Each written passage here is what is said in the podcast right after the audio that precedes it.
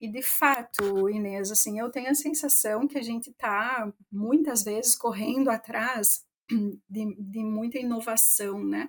De muita novidade, do fazer muito diferente.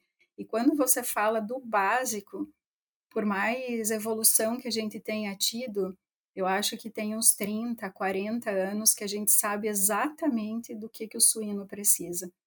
De que, sabe, de que cuidado, de que qual é esse pacote mesmo, né, que, de manejo que ele precisa para desempenhar da, da melhor forma.